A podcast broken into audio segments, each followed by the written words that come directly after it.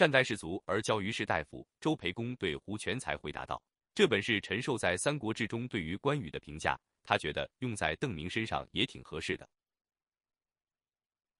善待不善待士卒不知道，但教于士大夫是肯定的了。他这是有意的羞辱胡广士林呐！邓明给每个幕僚也发一两银子的事情，刚才胡全才已经从众人口中听说了。虽然还没想通邓明为什么要这么做。”不过，挑拨本地近身和邓明关系的机会，他绝不轻易放过。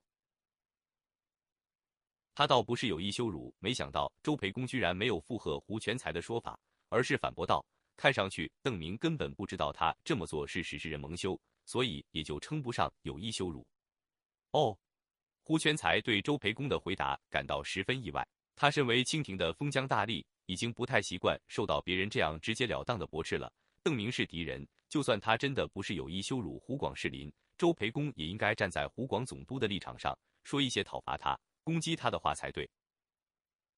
若是有意羞辱，那他在给我们银子以后，就该幸灾乐祸的看着我们发火，或者欣赏、嘲笑我们脸上的羞愧之 se。周培公没有觉察总督大人的不快，仍然絮絮叨叨的往下说。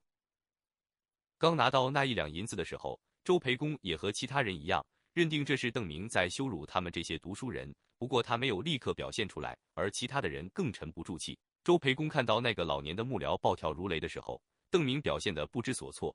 等那个人大喊大叫的把银子扔在地下后，邓明更是露出了震惊之 se，显然并没有预料到他行为的后果，所以不像是诚心做的，更和有意羞辱扯不上关系。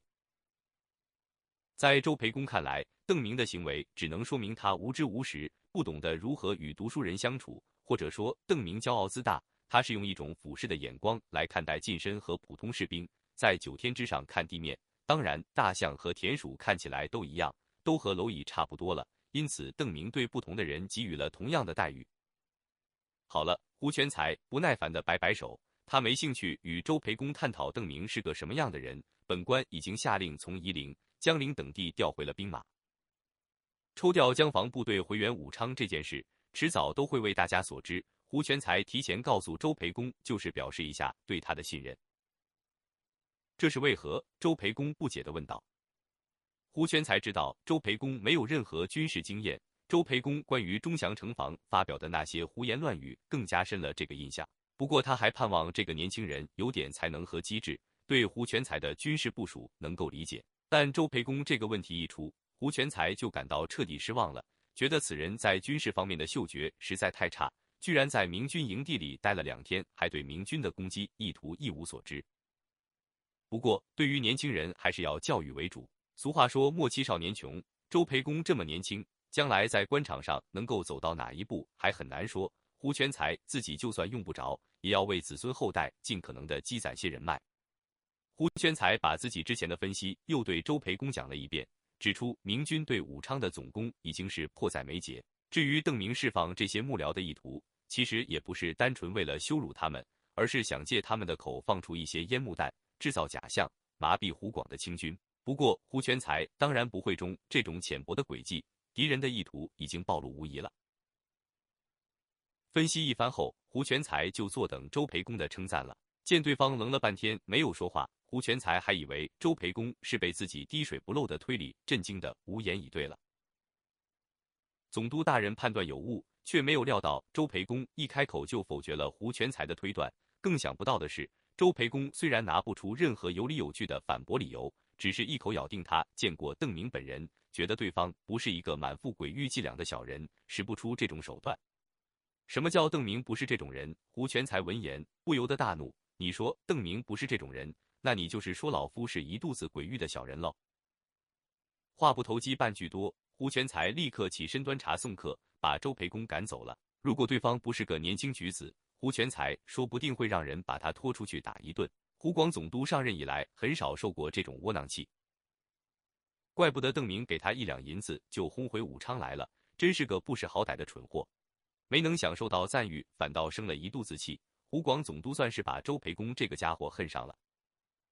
离开湖广总督府，周培公返回家中。他本是荆门人，父母双亡，带着妻子住到武昌来读书。考中举人后，被招揽入湖广总督幕府做事。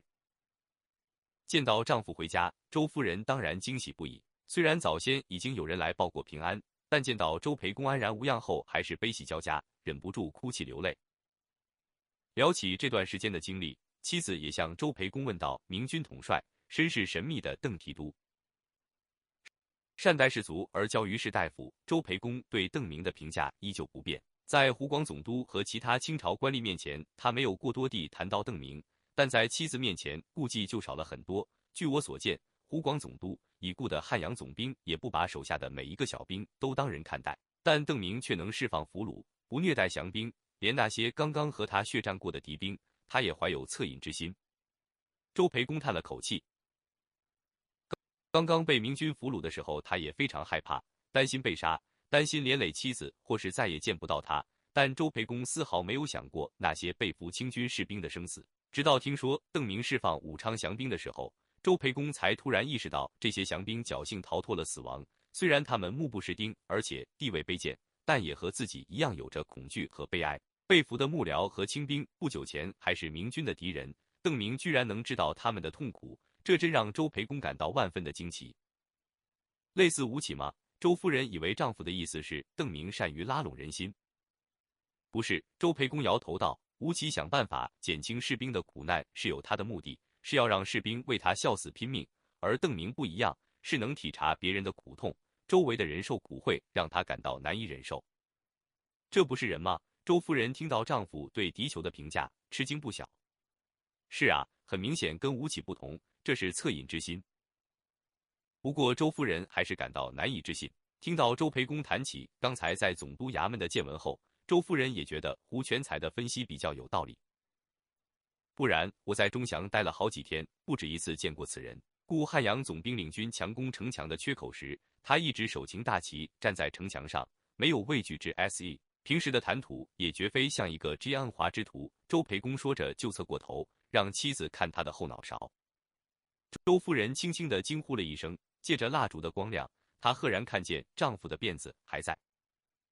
不仅我们几个幕僚，就是钟祥周围的百姓，我看见很多人也还留着辫子。以往明军见到梳辫子的人，统统都给剪掉，为的是让人因为没有退路而和清廷血战到底。但邓明觉得这个做法其实意义不大，清廷的官员并非不通权变之术，剪掉了辫子只是给清廷小吏祸害百姓制造借口，而且无论如何。最终受害的还是那些老百姓。因此，邓明从宜城之战以后，就和奎东众将约定：既然奎东明军不打算在湖广守土不施，那么就不要强行剪去百姓的辫子。那些参加明军的士兵自当别论。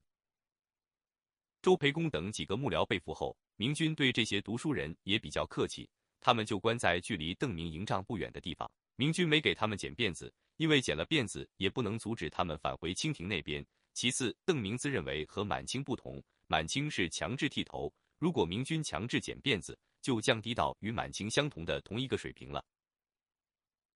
他还给我们看了他的头发。周培公告诉妻子，邓明也留着辫子，而且他的卫士们也有。在明军控制区，他们就把头发散开，要混进满清控制区以前再扎起来。头一两天，他对我们说可以先留着。说不定哪天他需要我们与他一起混进朝廷的地盘，要是立刻剪断了会不方便。周夫人听完后愣愣的半晌，没说出话来。周培公又叹了口气，他知道我们会千方百计的逃跑，知道我们不甘心把辫子剪了，就帮我们找个开脱的借口。如果这不是人心，我真不知道什么才算是了。可是他只给了每个木客一两银子。周夫人低声说道：“和那些当兵的一样。”所以我对湖广总督说过，邓明这个人太无知、太骄傲了。他没有认真考虑过这个问题，而不是刻意羞辱我们。周培公在回武昌的路上反复回忆这几天的经历，觉得邓明不是个以羞辱他人为乐的人。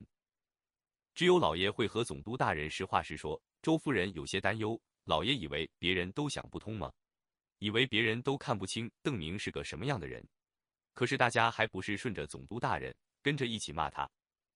今天的宴会上，幕僚们把辫子展示给胡全才看过，众口一词谴责邓明不安好心、居心叵测。具体是什么样的坏心思，就有待胡总督去挖掘了。见周培公默不作声，周夫人放缓了语气，小心的试探道：“老爷莫非？”没有。周培公知道妻子怀疑自己对朝廷的忠诚，立刻断然否认道：“我本来是个白身，一身的功名都是朝廷给的，以顾洪经略。现在的胡总督对我优待有加。再说，周培公稍微停顿了一下，声音放低沉了一些。一个有情有义的人，哪怕是英雄盖世，也没法逐鹿中原。这个邓明放不下恻隐之心，还想同当今圣上争天下吗？轰走了周培公以后，胡全才坐在衙门里苦思邓明各种举动的背后深意。无论是怠慢近身，还是允许百姓不剪辫子的行为，都很令人生疑。胡全才斟酌再三，分析出了一系列的问题。虽然想到许多预防的办法，但也不敢说洞悉了敌人的全部险恶用心。没用的书生一想起周培公的胡言乱语，胡全才就一阵阵怒气上涌。周培公居然会认为对方没有太多心计，这实在让胡全才感到太意外了。难道周培公读了这么多年的书，都读到狗肚里去了吗？若邓明真是个匿名的宗室子弟，王府里的太监、常吏哪一个不是阴险狡诈之徒？从这些人身上，别的学不会，坏招数还能少学了不成？若邓明出身草莽，那就更了不得。听说才二十几岁，年纪轻轻就成为一群贼人的领袖，岂是一鱼之辈？在心里一遍遍地回忆了自己这辈子见过的的各种老谋深算之徒，胡全才感觉邓明施展出来的手段前所未见。无法从这些人生经验中得到借鉴，然后又在心中一本本地检视读过的书籍，想从历史上的大积案大恶之徒中找到相似的行为。胡全才的担忧越来越重，想到那些出名的积案雄，更感到武昌危机四伏。胡全才换来一个幕僚，让他迅速写就新的命令，命令越州的洞庭湖水师不必遵照前令继续保护湖口，而是与江陵。夷陵的驻军一起全速返回武昌。胡全才把这个命令连同一根令箭交给一个亲卫，让他星夜出发去上游传令。派走了传令兵后，胡全才坐在书房里发呆，不知道自己还能在这个衙门里坐多久，对能否守住武昌也完全没有把握。愣神了一会儿后，胡全才看了看桌案上那个满满的令箭壶，突然心中一狠，军情如此紧急，眼下只能以守住武昌为唯一目的。绝不能贪多求稳，导致处处薄弱，最后却什么也没能守住。来人呐！胡全才高声唤来一大堆幕僚，让他们一起动手，火速起草给湖南各府县的命令。